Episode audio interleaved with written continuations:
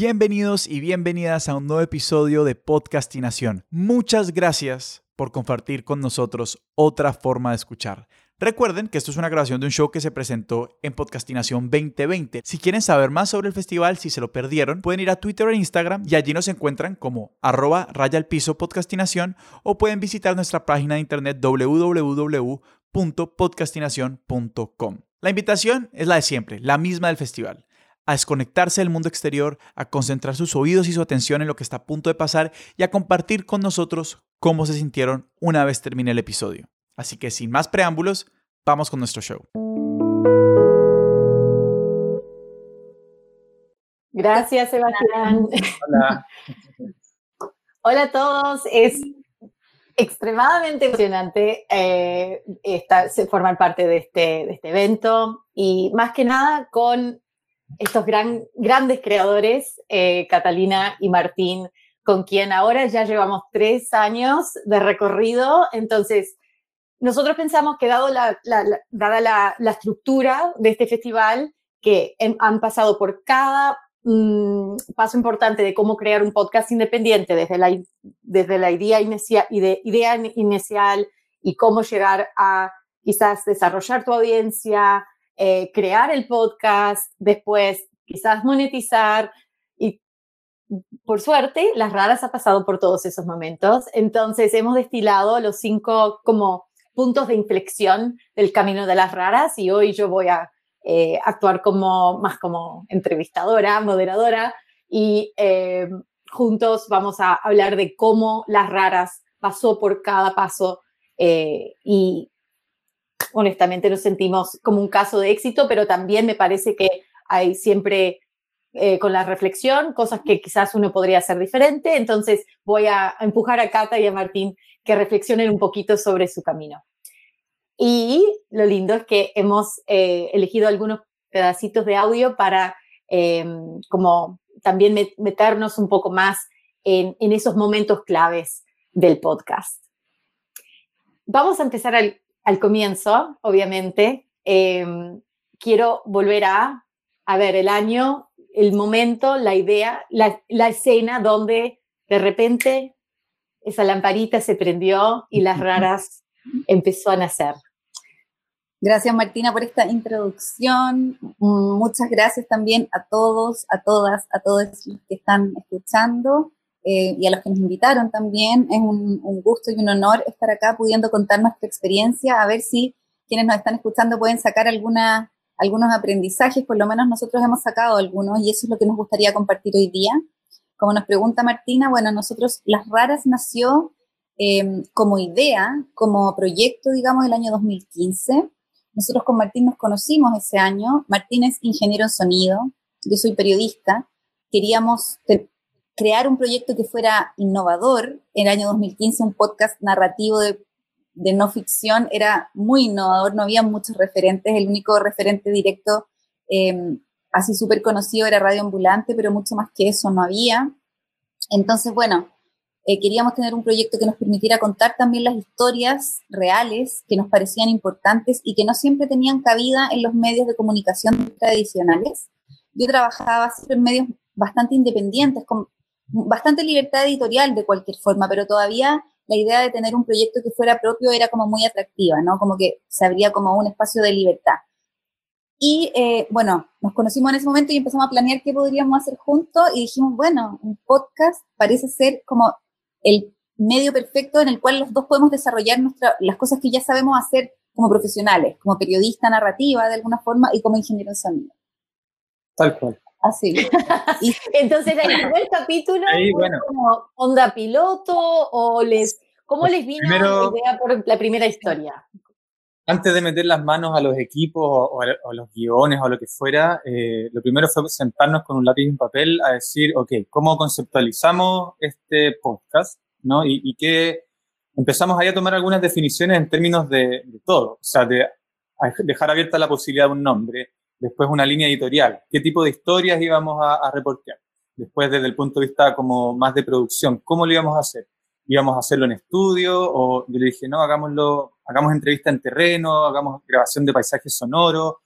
Eh, rápidamente decidimos usar solamente música original, entonces empezamos a tomar como esas primeras definiciones, incluso yo me acuerdo haber dibujado como unas sesiones de audio, así como decir, ya, primero vamos a entrar con una intro eh, musical, algo que, en que digamos como un, logo sonoro, ¿no? Después vamos a tener algo, una escena, una entrada de algún tipo. Después ya vamos a empezar a desarrollar cómo vamos a ir intercalando las cosas. Eso me acuerdo con un, con un dibujo, así de... En papel todavía. Sí. Pero claro, tomamos las primeras definiciones que hasta el día de hoy se mantienen y eso como que nos hace sentir orgullosos en este momento. Como que después de todo este camino que hemos recorrido y que hemos pasado por diferentes fases y qué sé yo, nos dimos cuenta de que intuitivamente tomamos esas decisiones porque no sabíamos mucho ni teníamos grandes expectativas tampoco. Tomamos unas intuiciones bastante guiadas, o sea, unas decisiones bastante guiadas por la intuición y esas decisiones han permanecido. La línea editorial de contar historias de libertad que llamamos nosotros y que definimos como historias de personas que desafían las normas, rompen con el status quo y luchan por un cambio social, y todas las definiciones sonoras que dijo Martín, hacer registro documental, utilizar los paisajes sonoros, música original, diseño de sonido importante como lenguaje, todas esas cosas las tomamos antes de siquiera hacer una, una nuestra primera entrevista. Mm, y, luego hicimos, y luego hicimos un piloto y se los podemos mostrar. Fue nuestra, nuestra, primera historia con la que salimos al aire, ¿no? Que se llama Tetazo. Que se llama Tetazo y que eh, fue un poco poner a prueba todo. También esto, después nos hemos ido enterando que viene también como del mundo de la startup, ¿no?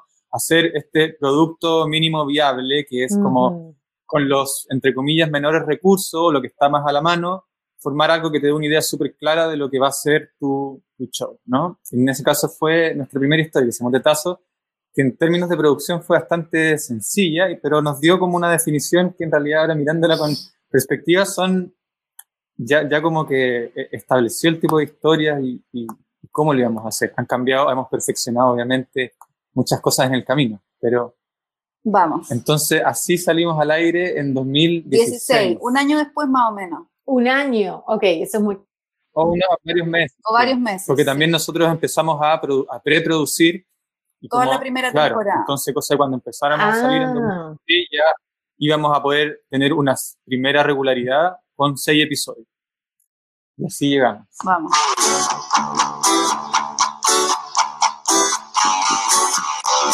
Historias de libertad, sus protagonistas y paisajes sonoros. Esto es Las Raras Podcast.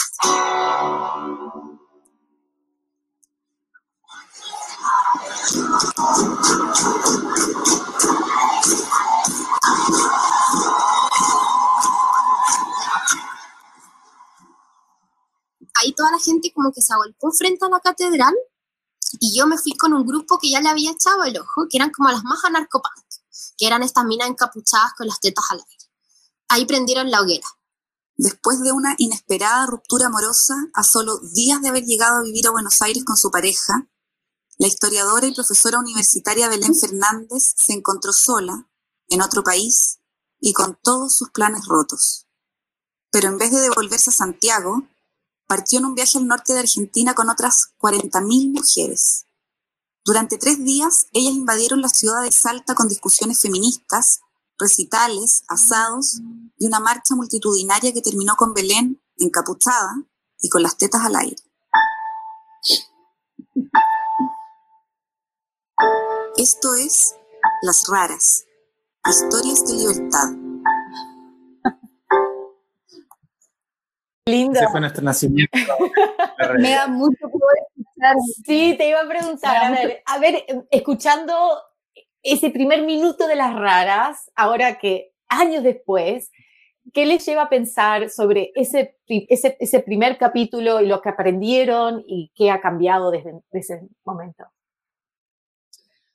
Sí, yo creo que, bueno, nuestro espíritu está ahí, está historias rupturistas, en muchos casos, en la mayoría de los casos protagonizadas por mujeres, con una mirada de género bien marcada, con protagonistas como súper poderosas, buenas narradoras, que también eso es una cosa que no, nos esforzamos en encontrar.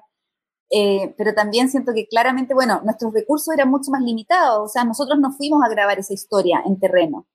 El material que se oye es material de archivo, que probablemente la misma protagonista grabó o tú encontraste algunas cosas en YouTube. sabe todo. Eh, y mi narración, yo sufro porque me parece súper gritona, apurada, súper como... Todos te escuchas eso, pero bueno, es, lindo ver cómo uno crece a lo largo de, la práctica, la práctica, ¿no? Sí. Me parece una lección muy importante para rescatar de ese momento es de que ustedes no esperaron para tener todos los recursos a la mano para empezar. Esto es algo que yo, eh, bueno, en mi rol como productora de podcast, también editora y ahora como la productora ejecutiva de todos nuestros proyectos y em, he visto que cuando yo estoy hablando con principiantes o con otros podcasteros independientes, a veces esperan, esperan hasta el momento perfecto y no hay un momento perfecto. No, yo no sé si están de acuerdo que en algún momento tienen que saltar al agua y hacerlo y uno solo aprende haciendo las cosas y poniendo a prueba la idea que uno tiene inicialmente, ¿no?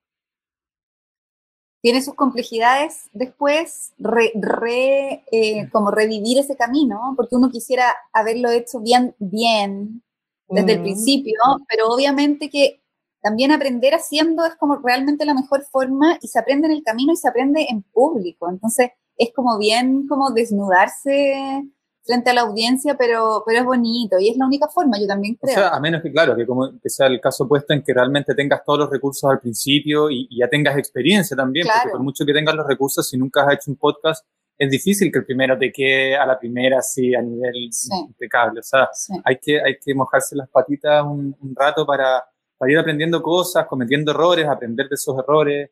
Y, y, la mejor forma también, sobre todo si no tienes todos los recursos, es, claro, empezar haciendo, empezar a hacer salir a grabar, darte cuenta después de qué errores o qué aciertos cometiste y, exponerte a que la gente te escuche también y que diga realmente si es que lo que tú crees que funciona, funciona para los otros o si en realidad se pueden...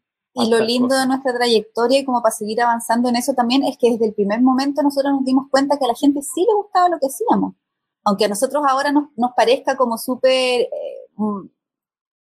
inexperto, eh, a la gente desde, desde, la temporada, desde el episodio 2, nosotros empezamos a recibir por redes sociales un montón de buenos comentarios de personas de todo, de toda Latinoamérica, de España, nos invitaron a ser parte de Cuonda, esta comunidad de podcast independiente en español de España desde el capítulo 2. Entonces, como, ah, algo no estábamos haciendo tan mal. Entonces, había que pulir ciertas cosas, obvio y todo, pero, pero ya habían algunas primeras definiciones, como decíamos, que, que ya eran atractivas o que me parecían interesantes. Además que, bueno, en ese momento también, como decía Kate, como no habían muchos otros podcasts, muchos referentes, era un momento súper propicio para empezar. Ahora mirándolo en perspectiva, o sea, ahora crear las raras quizás sería, bueno, a lo menos distinto, pero, pero, pero hay ya un ecosistema mucho más formado, entonces sería más fácil por una parte, pero quizás también más difícil eh, darse a conocer, no sé.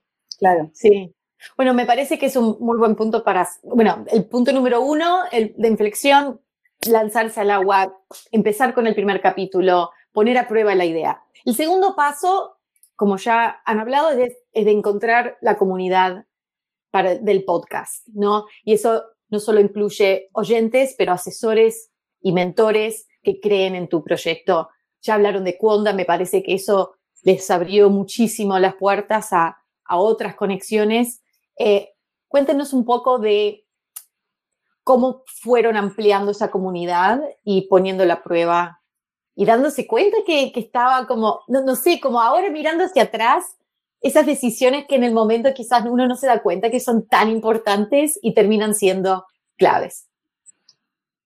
Claro, o sea, como te comentábamos, desde que empezamos a lanzar los primeros episodios, sin muchas expectativas, para nada, la verdad de forma súper intuitiva, inmediatamente como uno de los primeros eh, reafirmaciones de que lo que estábamos haciendo era un aporte, de alguna forma, fue la que eh, Ana Ormaechea y Cuonda nos contactaron inmediatamente desde España para decirnos que le gustaban mucho nuestros podcasts. Me acuerdo perfecto que Ana nos decía que eh, estaba trotando y escuchando nuestros podcasts y que le parecían alucinantes. Llevábamos dos episodios. Y, eso fue como, wow, increíble. Entonces nos invitaron a formar parte de esta comunidad de podcast en español y ahí nos fuimos dando cuenta inmediatamente que ya existía un ecosistema, por muy pequeño que fuera, de productores independientes de podcast, que sin muchos recursos, pero sí con muchas ganas, estaban sacando ciertos proyectos adelante.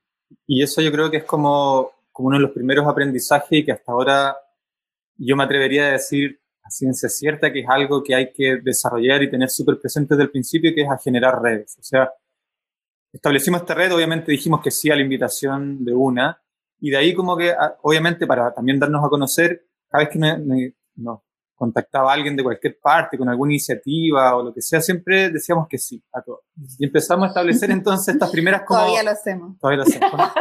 contactos con distintos productores y qué sé yo, y hasta ahora porque cuando nosotros comenzamos, no, no veníamos ya del mundo ni de la radio, ni del, podcast. Ni los proyectos independientes Entonces, de periodismo, nada. La verdad es que partimos de un lugar donde no, teníamos, no conocíamos a nadie, no teníamos ni un contacto, nada, no sabíamos nada. Y de ahí de a poquito empezamos a construir relaciones, conocer, hacer vínculos y eso a la larga la verdad es que sí ayuda un montón y, y te abre muchas puertas de todo tipo. Y no tan a la larga. A ti, a, ti, Martina, bueno, nosotros eso es como parte de nuestra, de nuestra trayectoria muy importante. Te conocimos también cuando estábamos lanzando nuestra segunda temporada recién y a través justamente de la misma Ana, ¿cierto? Yo me acuerdo perfecto cuando tú una vez nos pusiste como like en Twitter y yo dije, ¿quién es esta persona? Que es fundadora de Radio Ambulante y vive en Santiago. Ah, no, tengo que conocerla. Y, te escribí, y te escribí y, ahí nos juntamos y queremos compartirle a las personas que nos están escuchando esta foto de la primera vez que nos conocimos en Santiago de Chile. ¿Se ve? ¿Se la ve? A ver, ahora sí. Ay, sí, qué lindo. ¿Te acuerdas, foto. Ahora me acuerdo, me dio la camiseta y todo. Qué lindo. 2017. Sí, yo había recién, yo me había recién mudado a, a Santiago. Eh, ya no estaba trabajando con, Radio Volante en ese momento, ¿no? Tenía donde me... 2016, ¿no? Todavía. 2017, yo creo. 2017, ah, ok, entonces capaz que estaba por lanzar a donde media o quizás había recién lanzado. Eh, ah, incubando, yo creo. Ahí sí, incubando en Startup Chile, sí. sí. Y esos momentos, nosotros podríamos como armar una, una red de personas que empiezan a como presentarte a diferentes personas que quizás el camino es corto con esa persona o vuelves a reconectarte en algún momento, pero yo soy mentora y tengo mentor y me parece que es muy importante que podcasteros independientes busquen a sus, yo en mi inglés digo, digo my champions.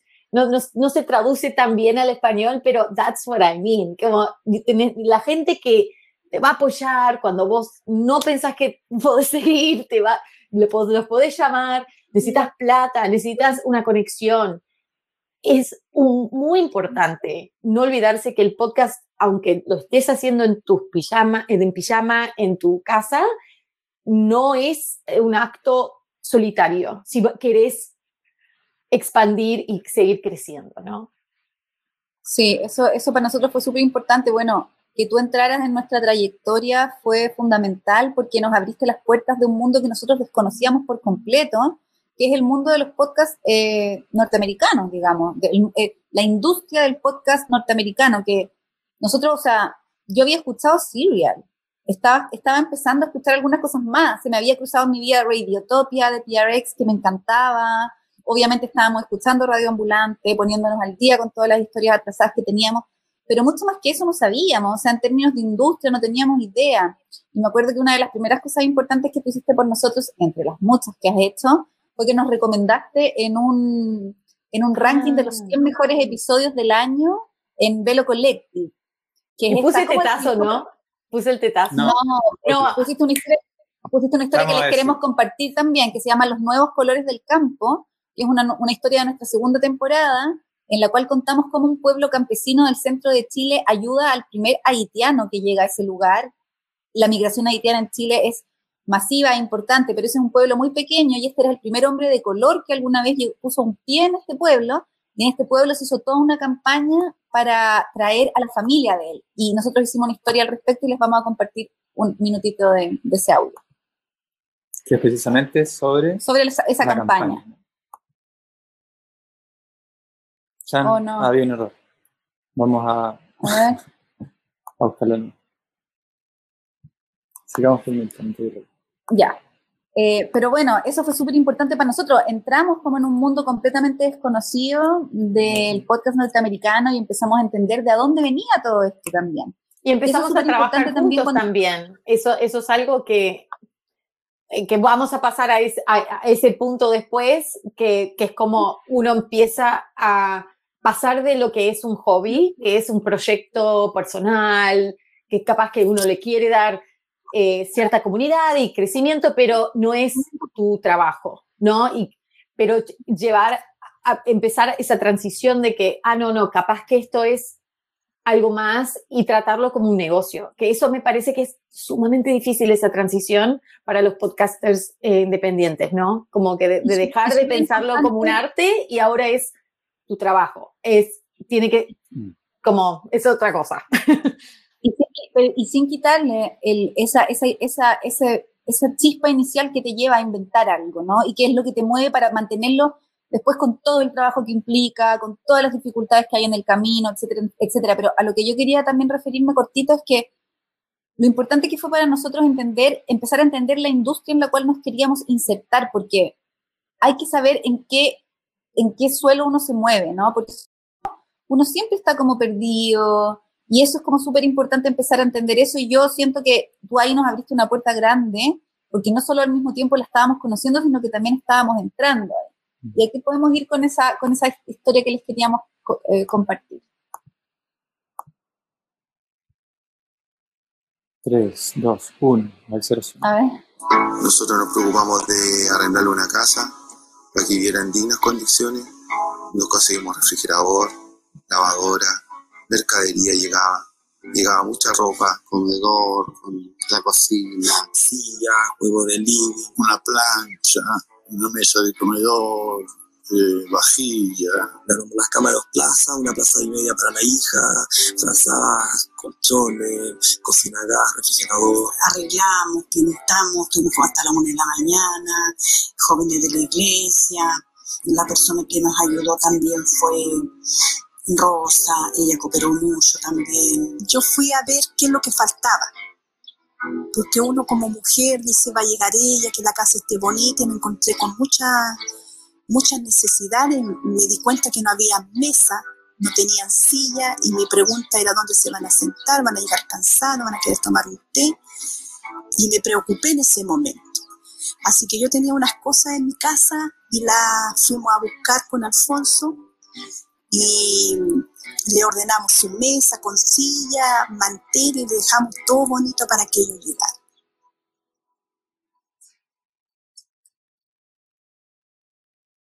A mí me encanta esta historia, porque son esas historias que uno dice, no la cuento yo, no la va a contar nadie. Mm. Además, yo estaba viviendo eso, de, de, ver la comunidad haitiana llegar cada, cada día llegaban entre 50 y 100 haitianos y nadie estaba hablando de esta comunidad de forma como de la parte humana, ¿no? Qué, qué mm. importante. Siempre se escuchaba era de la resistencia que había en Chile a esta llegada, de que esta invasión, esta invasión haitiana en Chile.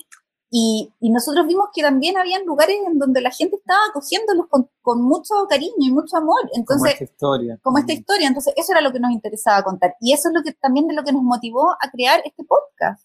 En el fondo, a mostrar cosas que, del, del mundo que son importantes y que sentimos que, que los medios tradicionales no las van a mostrar y no las muestran.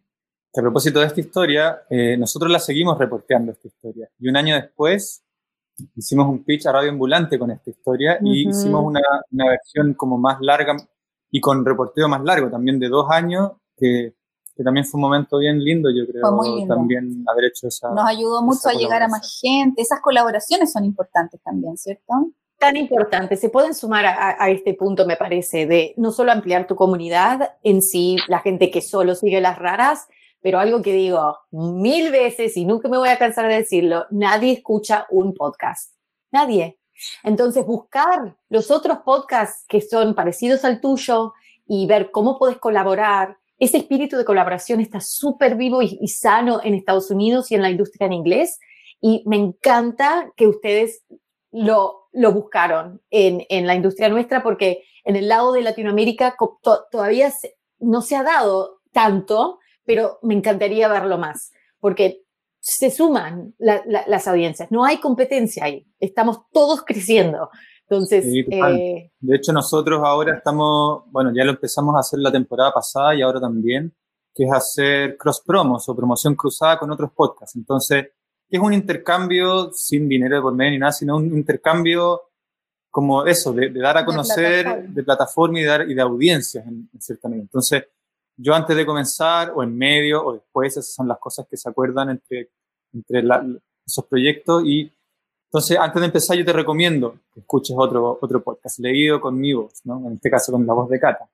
Y ellos hacen lo mismo, ¿no? Entonces, de esa manera, claro, gente que los escucha a ellos se entera de nosotros y gente que nos escucha de nosotros se entera de ellos y así, ¿no? Y eso ayuda un montón y es, también genera como esa sensación de, de comunidad, ¿no es cierto? Sí.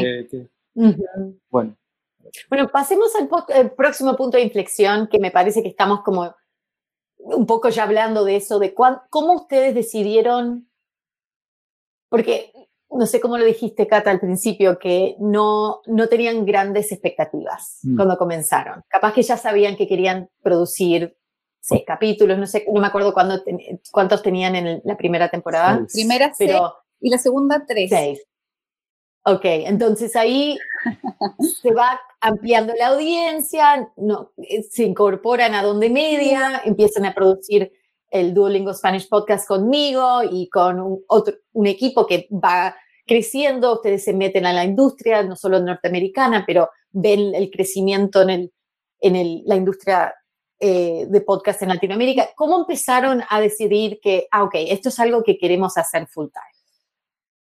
Fue pasando realmente. No sé si fue tanto una decisión. No, pero, pero ya, ya empezamos a ver que en realidad, bueno, la primera temporada y la segunda habían sido autogestionadas, autofinanciadas y qué sé yo, y en algún momento dijimos, bueno, si queremos seguir, igual estaría bueno tener un poco de recursos, ¿no? Y, y, y de repente, para poder trabajar, en las horas que nosotros trabajamos, de repente que también tener un poco de apoyo, porque era siempre como en vez de nuestros trabajos o en momentos libres de nuestros trabajos que hacíamos. Entonces, si queremos que esto pueda seguir avanzando, al menos tener plata para pagarle a los productores, ya nosotros trabajamos gratis. Y un poco hicimos así, bueno, empezamos a buscar financiamiento y eh, postulamos a un fondo de la International Women's Media Foundation, que es una organización norteamericana que apoya proyectos periodísticos liderados por mujeres. Y ganamos esa primera vez y con eso obtuvimos un poco de plata que nos sirvió básicamente para eso. Es decir, ok, ahora tenemos recursos, que no eran muchos, bastante limitados, pero no, ya no pidíamos favores, porque antes pues, tú para diseñar el logo le habíamos pedido un favor a un amigo y con una cerveza y que se era como ya, no, o sea, hay que pagarle a la gente por su trabajo, ¿no? Entonces, ¿qué, ¿qué, vamos a hacer con esta plata? Lo primero, la música, ahora la vamos a, a comisionar a alguien, un músico, ¿no? entonces vamos a pagar por la música. Porque antes la hacía Martín y, le quitaba mucho tiempo, no, no, no, nos alentaba, nos alentizaba, ¿cómo se dice? Ralentizaba. Sí, nos, nos hacía demorarnos más porque Martín, a pesar de que sabe mucho de música y qué sé yo, él no es en su vida diaria un compositor, no es algo que haga así como súper rápido. Entonces, esa fue la primera decisión que tomamos. Hay que trabajar con un músico porque la música original era parte fundamental de nuestra identidad sonora, así lo habíamos propuesto desde el principio y así ha resultado ser. Pero también todo esto está muy vinculado con lo que tú dices, Martina, que empezamos a trabajar con Adonde Media y empezamos a meternos profesionalmente en el mundo del podcast desde otro lugar y a aprender mucho también desde ahí, que nos servía como, como era, se cruzaba todo eso, ¿no? Lo que, lo que hacíamos con las raras se fortalecía con lo que íbamos aprendiendo contigo en Adonde Media. Y también que nos íbamos metiendo como profesionalmente, nos íbamos metiendo en este mundo. Entonces, inevitablemente uno va aprendiendo y va, y va como profesionalizando sus procesos también. Entonces, todo esto fue sucediendo como al mismo tiempo. Y nada, bueno, ahí también hicimos una temporada de seis episodios con ese fondo, eh, también ya empezando a ver que necesitábamos tener una perspectiva un poquito más eh, global o regional también con nuestras historias, porque nuestra audiencia, en la medida en que la empezamos a, a medir con las métricas de hosting y todo, empezamos a dar cuenta que, claro, desde el principio nos empezaron a escuchar más fuera de Chile que en Chile. Entonces, no podíamos mantenernos contando solo historias de Chile, que nunca fue tampoco ese el caso, pero, pero ya ahora intencionadamente teníamos que pensar en, en de alguna forma representar otras historias, otros acentos, eh, otras visiones, en fin. Exacto. Y bueno, y un siguiente paso importante en esa, en ese, en esa trayectoria fue que postulamos, que cuando ya se nos estaba acabando los fondos para la tercera temporada, postulamos a un fondo de Google que, que estaba lanzando, Google estaba lanzando su aplicación de reproductor de podcast el año 2018. Eh, Google Podcast. Y estaban lanzando junto con eso una convocatoria para una, mm, eh, un acelerador de podcast, podría decirse, ¿cierto? Cuyo objetivo principal era diversificar las voces en el ecosistema de podcast, que sabemos que estaba súper dominado por Estados Unidos como industria. Y entonces nosotros postulamos a una convocatoria abierta, a la cual postularon como 6.000 proyectos de todo el mundo, y fuimos elegidos junto a otros cinco proyectos más. Y eso yo diría que fue un punto de inflexión súper importante en términos de... Enorme. Mm. ¿Cómo lo viste tú? Me, me, acuerdo lo emocionante que era, porque obviamente para mí eran perfectos candidatos para, el, para la aceleradora, pero no sabía que estaban buscando, ni nadie, ni, ustedes sabían cómo se iba a dar, ¿no? Pero me parece que al final eso los concretó como proyecto, mmm, como, como, como más onda negocio, como que los, enseñaron a realmente pensar como líderes de, una empresa casi. Y eso me parece muy importante también, porque hay mucha gente que va a querer hacer podcast en su tiempo libre y lo quiere mantener como su arte y no, lo, no quiere ser flexible ni, ni, ni reaccionar al mercado porque tienen algo para decir y lo quieren decir y encuentran o no encuentran su audiencia y lo van a hacer de su manera y eso es más tipo hobby, arte, lo que sea, experimental. Y fui, eh, honestamente me siento tan orgullosa de ustedes porque verlos pasar de ese lugar, porque para mí en algún momento ustedes eran muy, estaban muy como más de ese lugar de, de querer proteger lo que estaban haciendo. Y con miedo, no sé si pueden confirmar o no lo que, estoy, lo que observé, pero sentía que tenían un poco de resistencia a pensar en, en, en las raras como, como empresa o como negocio o como algo que tenía que un poco reaccionar al mercado. Pero ese programa los ayudó como ir paso por paso y los vi a lo largo de cuántos eran, nueve meses, ocho meses, los vi transformarse. En mi opinión, mm. era como día y noche cuando mm. salieron de ahí. Igual yo creo que, que nunca tampoco tuvimos esa pretensión de, convertirnos en un, como en una startup o, o, hacer de las raras un negocio. Más bien, lo que nosotros siempre tratamos de buscar desde el principio era de poder generar o de tener los recursos para producir, producir de mejor calidad y pagarle a todos quienes colaboraran en ese proceso. Claro, tener un proyecto el valor de su El valor de su trabajo, digamos. O sea, nosotros no nos queremos y, no nos estamos haciendo millonarios ni mucho menos con las raras, pero sí queremos al menos que, que cada persona que trabaja y aporta y nosotros mismos, eh, que ese trabajo se pueda remunerar, ¿no? Que sea, que sea un trabajo como tal y que no sea ya un, hobby, como dices. Y en ese sentido... Pero no, no, no es poca cosa, no es poca cosa eso. No, para nada, eh, pero nuestra alianza con dónde es súper importante en ese sentido, porque nos apoyan en todas esas partes difíciles del negocio y la sustentabilidad, que es sumamente importante para que un proyecto, en el fondo, pueda seguir existiendo. O sea, eh, nosotros, para, nosotros siempre hemos dicho que para nosotros lo primero es crear nuestra, nuestra comunidad de auditores. Creemos que si tenemos una comunidad de auditores que sea como importante, de ahí pueden salir diferentes medios de financiamiento, ya sea crowdfunding, ya sea publicidad, porque a nadie le va a interesar una, una comunidad de autores muy pequeña, o ya sea para que, sea interesante para alguna productora como, como Adonde, en este caso, que está efectivamente produciendo nuestra quinta temporada, o que podamos hacer shows y podamos cobrar entradas. O sea, nosotros creemos que la base es crear una comunidad de auditores que crezca y que sea fiel. Porque eso es lo bonito también de los auditores de podcast. Uno, no, uno apela a un nicho que no necesariamente tiene que ser tan gigante como en los medios generalistas, porque no solamente tienen un valor, eh, no solo económico, sino en todo sentido, en términos numéricos, pero sino también en términos como de lealtad. Y eso es como algo muy bonito que nosotros hemos estado muy conscientemente, intencionadamente construyendo en este tiempo, porque sabemos que es como la base de toda nuestra subsistencia. Y el, y el, y el programa de Google nos dio muchos recursos para trabajar eso, eh, en todos los términos, desde lo creativo hasta justamente en términos de, de negocios y qué sé yo. Y cómo presentarnos frente al mundo como un proyecto también independiente con, con un cierto peso. Y de hecho fue muy exigente ese, ese programa, tan exigente que lo cerramos con un show en vivo en un teatro en Boston y fue uno de los momentos más estresantes de mi vida, pero fue muy bonito, fue lindo. Aquí les vamos a poner un poquito. Entonces estamos buscando el spot.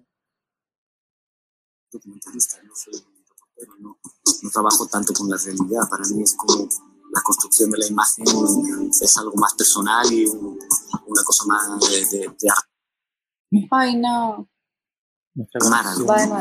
Eso lo he seguido haciendo y lo, lo sigo haciendo. Entonces estamos buscando el spot perfecto para sacarle la foto al volcán. Es hacer el encuadre, claro. Hacer el encuadre. En este momento, Ay, qué pena. Fernando está trabajando en una serie fotográfica sobre volcanes. Es un poco para todos esta cámara en todo caso. Sí.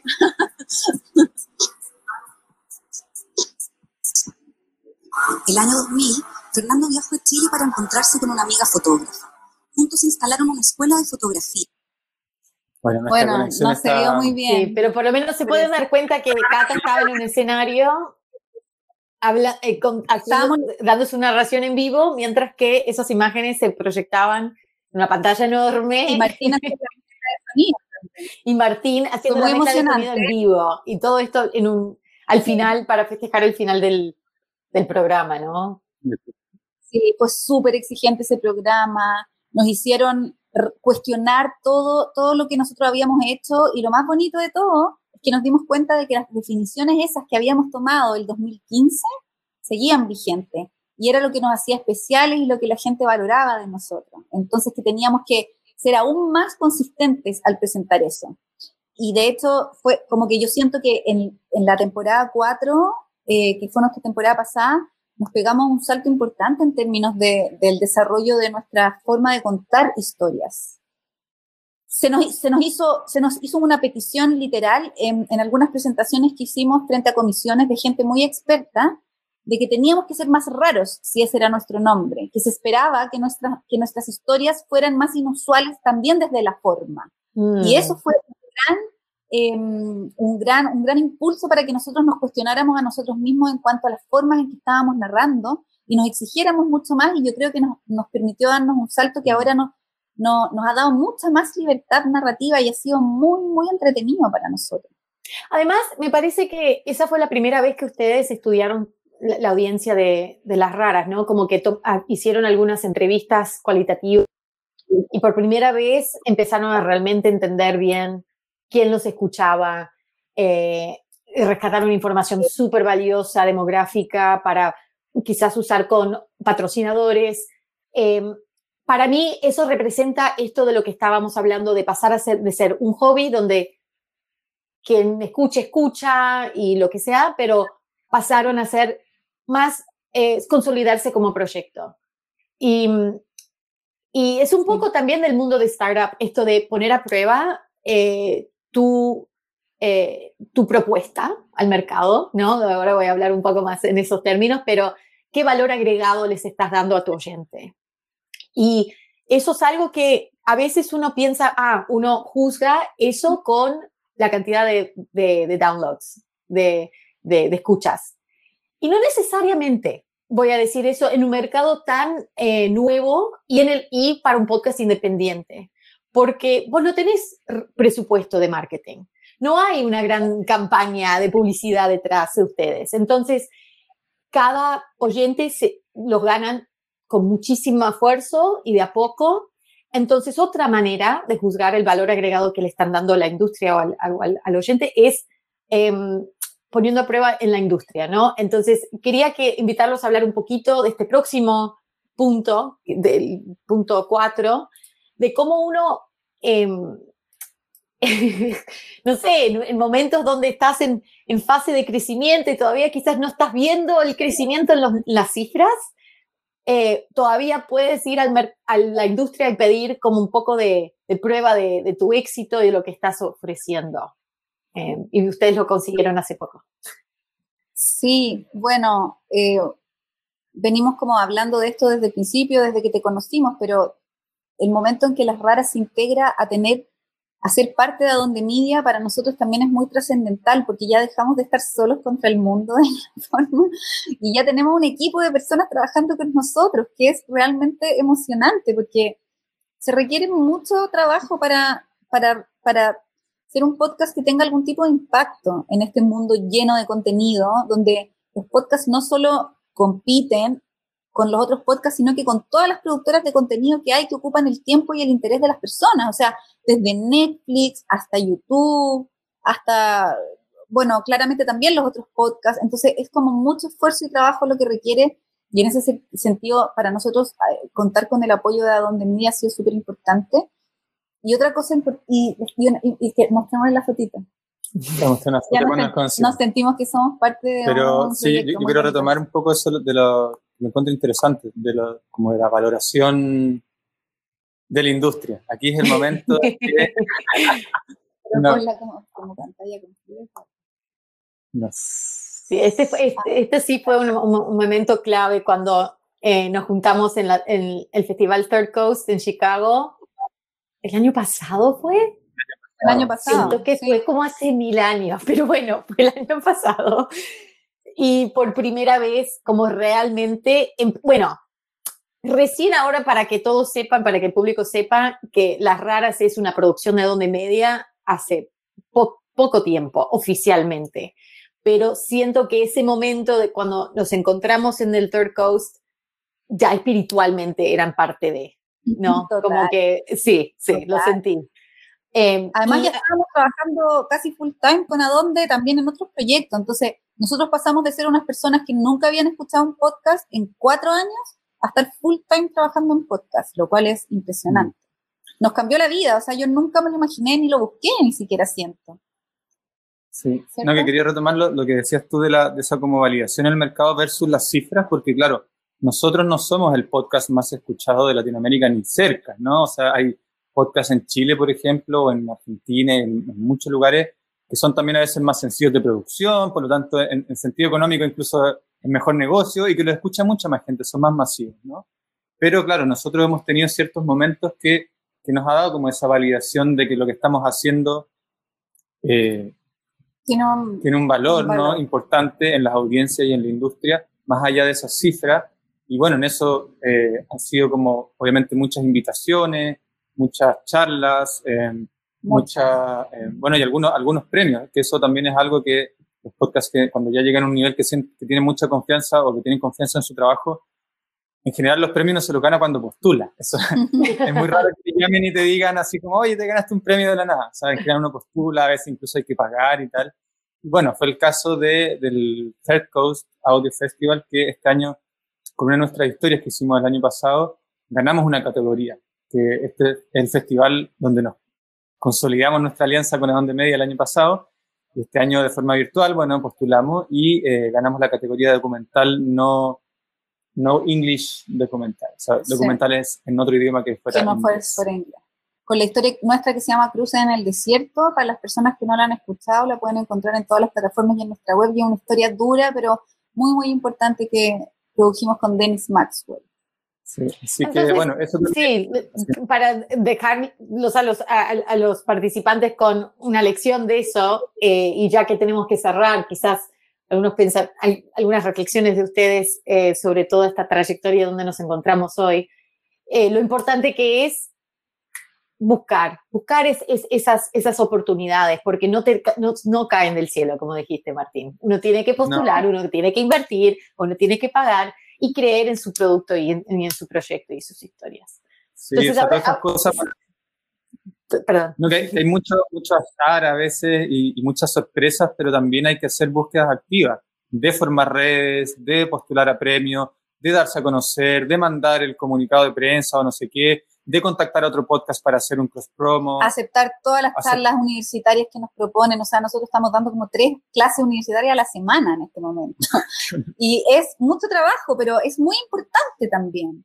Entonces hay que hacerlo, es parte de, es parte de darse a conocer. Hay mucho trabajo que es paralelo al trabajo de la producción y creación propia de los, de, los episodios, que es lo que a nosotros más nos apasiona.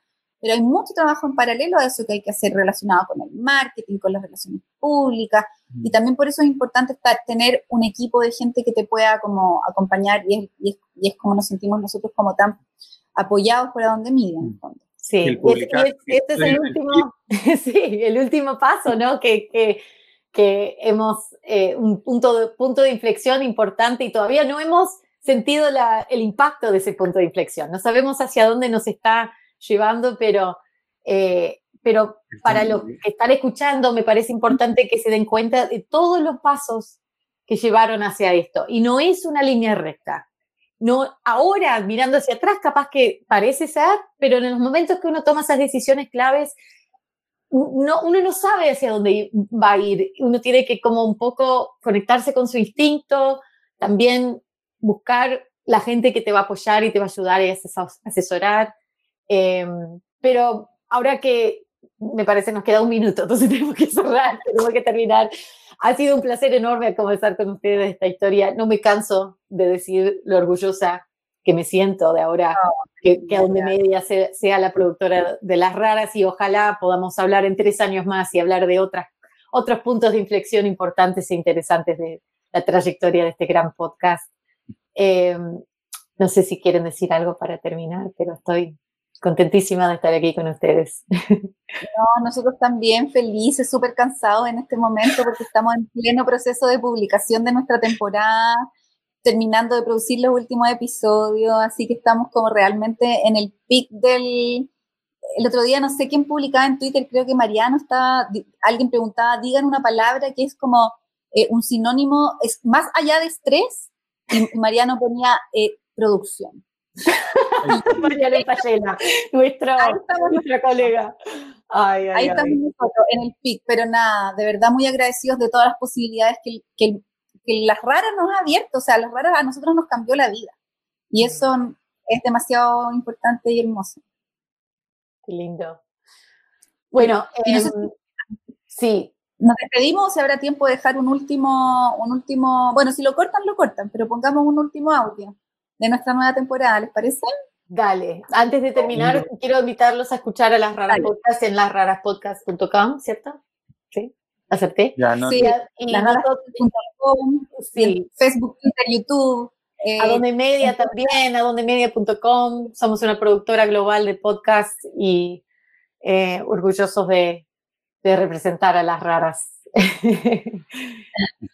Bien, así que bueno, los dejamos invitados a escucharnos. Espero que ya no, no, tenemos más tiempo. Tenemos que despedirnos acá. Así que un abrazo a todos, todas, todes. Gracias Martina por todo, como, siempre. Un besote. Un beso a ustedes. y hasta ahí el episodio de hoy. Podcastinación es un proyecto de Juan Dapo y Sara Trejos y es posible gracias a un esfuerzo colectivo de una comunidad de autores, productores y radioescuchas de todo Iberoamérica que crece cada día más. Por supuesto, no sería posible sin el apoyo de todos ustedes, los que nos escuchan y los que han donado e ido a los distintos eventos. De nuevo, si quieren saber más, nos encuentran como arroba raya al piso podcastinación en Twitter y en Instagram o en podcastinación.com. Hasta la próxima.